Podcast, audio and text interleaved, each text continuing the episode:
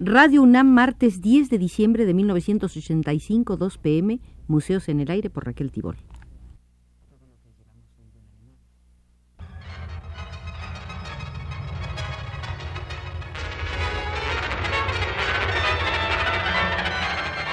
Museos en el Aire.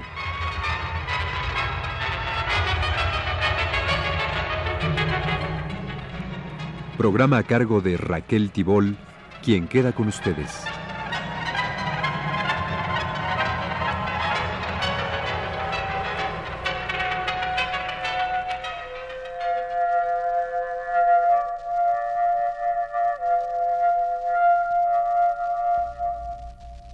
Novena visita novena a las salas de Ballet Nacional de México, la compañía de danza contemporánea que dirige Guillermina Bravo.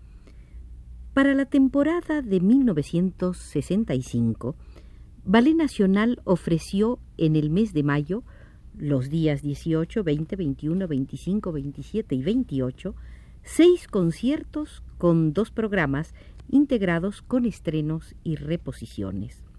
Uno de los estrenos fue Ronda, coreografiada por Raúl Flores Canelo, Luis Fandiño, Freddy Romero y Guillermina Bravo, con percusiones dispuestas por los mismos coreógrafos y un vals final escrito por el talentoso Leonardo Velázquez.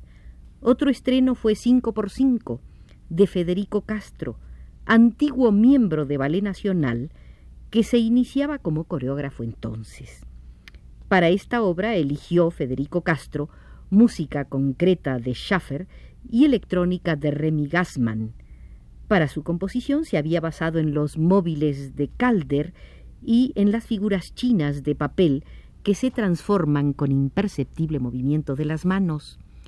De su amplio repertorio, Ballet Nacional repuso, en la temporada de 1965, repuso de Carlos Gaona, Danzas Primitivas y Cuatro en el Foro, de Raúl Flores Canelo, Luzbel y tres obras de Guillermina Bravo danzas de hechicería, la portentosa vida de la muerte y el paraíso de los ahogados.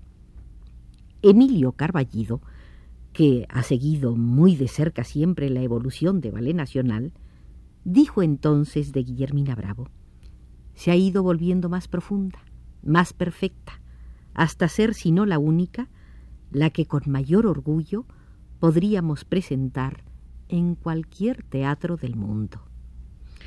La evolución de la danza moderna comenzó a partir del descubrimiento de que la mecánica del cuerpo humano no es una cosa en sí, porque arranca de la voluntad y se desarrolla gracias a la conciencia. La gran belleza de la danza moderna radica justamente en que es un acto dinámico, psicológicamente consciente, y cuanto mayor es la conciencia del acto, más profunda es la poesía que con él logra expresarse.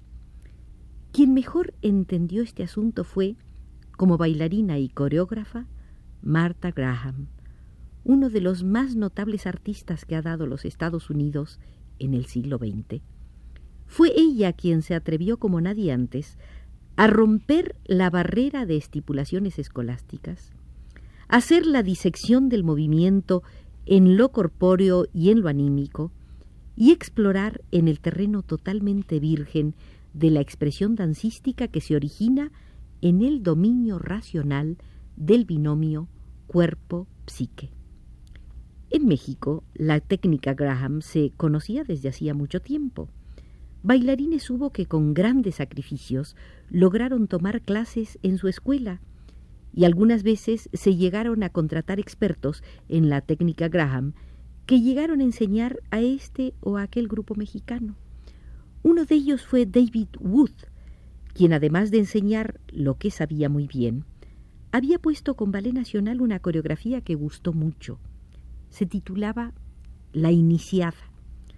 Mas para asimilar formas verdaderamente nuevas, no bastan experiencias esporádicas, es necesario promover una corriente de asimilación, y eso fue lo que se propuso Guillermina Bravo. Desde el momento en que comprendió y aceptó la técnica Graham, tuvo el empeño y la tenacidad de lograr que todos los bailarines mexicanos la asimilaran.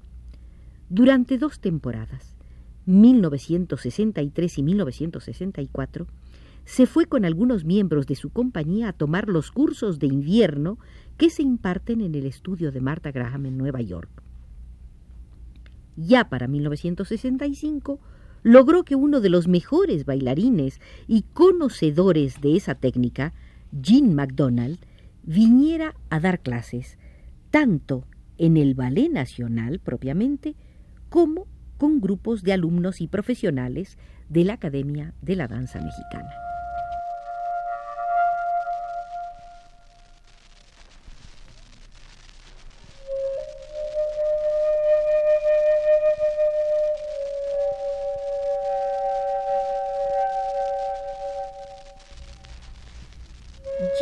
MacDonald tenía, cuando lo llamó Ballet Nacional, 32 años de edad. Medía un metro ochenta y cinco de altura y tenía 20 centímetros de ancho. Era algo así como un popote, simpatiquísimo, lleno de sabiduría dancística, un popote nervioso que tomaba agua y se ponía el suéter y se sacaba el suéter y miraba que todo estuviera en orden y vigilaba que Juan José Calatayud y el Freddy Farid Marichal del conjunto de jazz 31416 le dieran en el piano y la percusión los ritmos que necesitaba y prendía un cigarro tras otro y se movía rítmicamente sin cesar como esos seres fantásticos del sueño de una noche de verano. Al ver sus clases se comprendía que el ser humano había comenzado a entender qué es lo que podía hacer su cuerpo en movimiento. Se antojaba que los astronautas tendrían que aprender la técnica Graham para no sufrir la más mínima perturbación nerviosa cuando no apoyaran sus pies en sitio alguno. A las clases que Jean MacDonald daba diariamente en el estudio de Ballet Nacional, asistían viejos y nuevos talentos. Ahí podía encontrarse a Esperanza Gómez y Valentina Castro, a Aurea Turner y Carlos Gaona, a Federico Castro y Ana del Linton, a John Philly y Gladiola Orozco, a Raquel Vázquez y José Mata, y se podía encontrar también a Antonia Quirós, joven bailarina que prometía brillar muy pronto como estrella, como está brillando actualmente. El Ballet Nacional participó en el Festival de Danza de 1966. Entonces Carlos Gaona, en tanto coreógrafo, aparecía como elemento perturbador. Sus obras lastraban el nivel y la coherencia de las presentaciones. El 28 de julio de 1966, Gaona estrenó en el Palacio de Bellas Artes El Volantín del Mago, que ni siquiera la brillantez interpretativa de ese gran artista que fue Luis Fandiño pudo salvar. Una verdadera miseria coreográfica, de tema viejo, forma rebuscada y pobre. Como coreógrafa invitada, Ana Mérida estrenó con Ballet Nacional Bernarda, obra basada en la Bernarda Alba de Federico García Lorca. El guion de Lisandro Chávez Alfaro había sabido extraer del famoso drama exactamente lo danzable, Recuerdo que Lisandro Chávez Alfaro es actualmente el director de la Biblioteca Nacional de Nicaragua. Ana Mérida definió con talento situaciones, caracteres y conflictos en la Bernarda. Rosa Payares fue una Bernarda dura, soberbia y escueta. De las cuatro hijas, el juego de las rivales recayó en Esperanza Gómez y Raquel Vázquez. Esperanza Gómez había adquirido una fuerza interior extraordinaria y la novia engañada constituyó un papel exacto para su sensibilidad.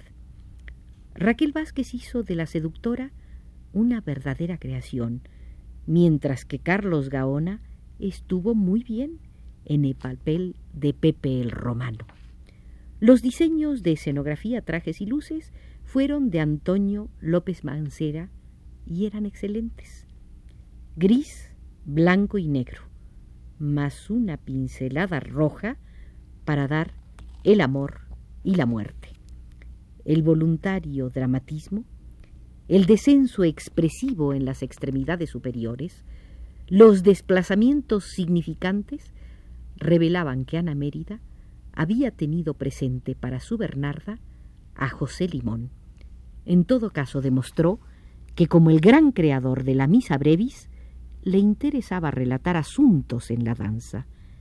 Y lo importante era que había sabido hacerlo, con propiedad y espectacularidad legítimas, muy poco frecuentes en el repertorio coreográfico mexicano de aquellos años sesenta.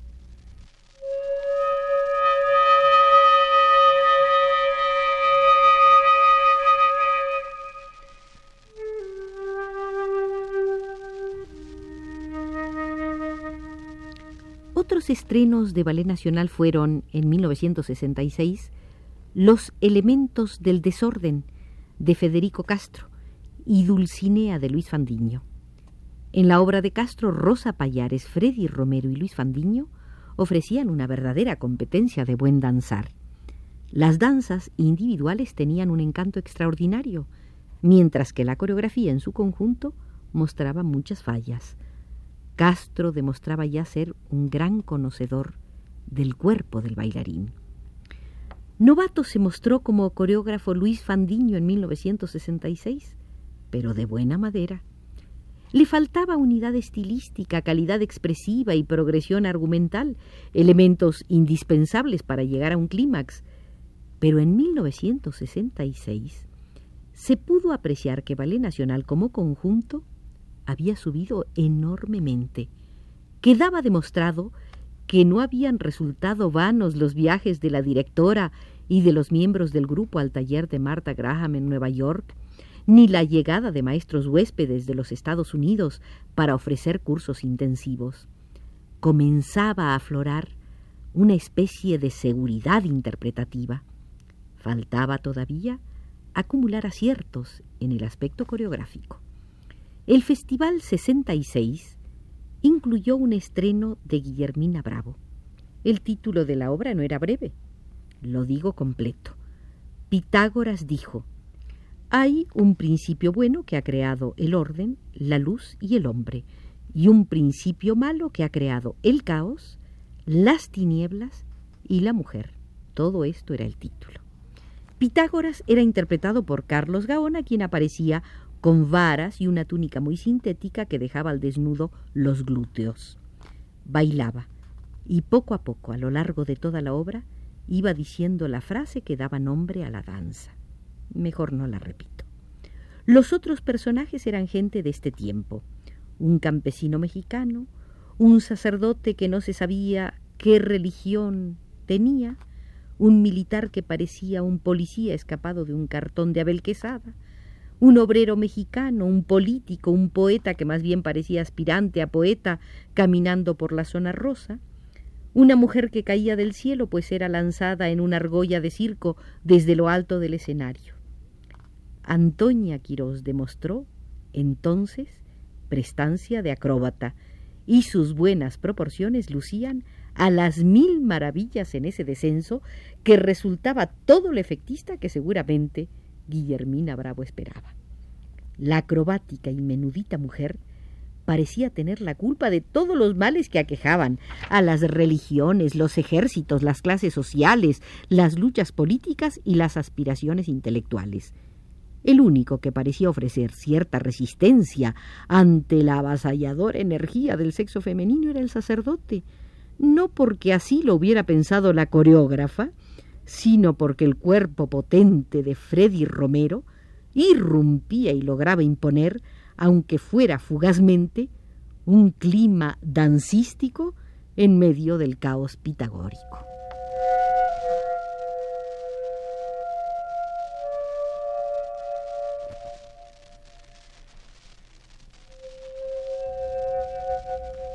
Termina por hoy la novena visita al Museo de la Danza Moderna y Contemporánea Mexicana, donde estamos visitando las salas de Ballet Nacional, el grupo que desde hace muchos años dirige la gran coreógrafa Guillermina Bravo. Nos atendió desde los controles el técnico Arturo Carro.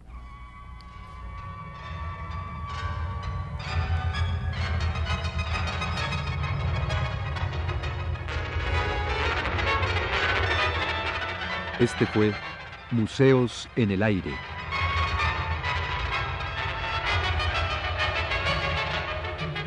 El programa de Raquel Tibol que se transmite todos los martes a las 14 horas.